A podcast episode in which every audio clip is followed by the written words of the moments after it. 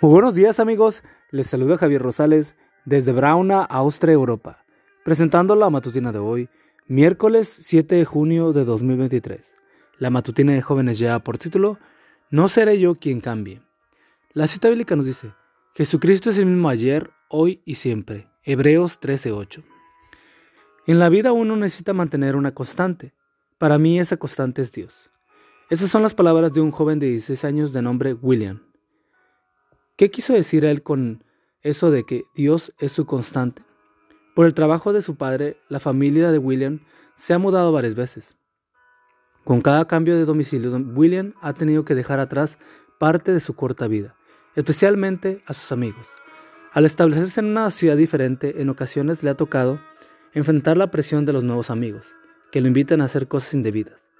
Pero gracias a los valores que sus padres le han transmitido, William no fuma, no toma, alcohol ni consume drogas.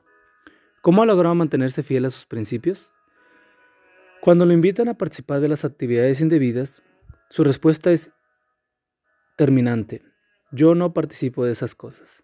Después de haberlo negado, William dice que queda con una mezcla de sentimientos. Por un lado, siente la satisfacción de haber permanecido fiel a sus principios, pero por el otro lado, siente que hay un muro de separación entre él y sus amigos. Sabe que para derribar ese muro de separación, alguien tiene que cambiar. Por razones de integridad personal, dice William, yo no seré quien cambie. Me gusta eso último. Si para que su amistad con el grupo se mantenga, William tiene que cambiar, que se olviden, no será él quien cambie, porque él no cambia sus principios, porque ha encontrado en Jesucristo a un amigo fiel, quien tampoco cambia y que con quien mantiene una constante comunicación por medio de la oración.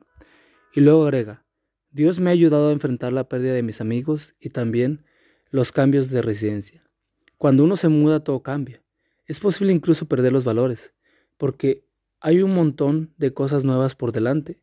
Es entonces cuando se hace necesario tener una constante, y para mí esa constante es Dios. Stephen Artenberg, Casos sobre creyentes jóvenes, página 97 a la 101.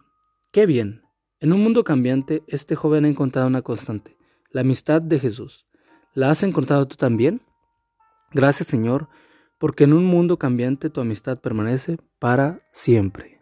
Amigo y amiga, recuerda que Cristo viene pronto y debemos de prepararnos y debemos ayudar a otros también para que se preparen, porque recuerda que el cielo no será el mismo si tú no estás allí. Nos escuchamos hasta mañana. Hasta pronto.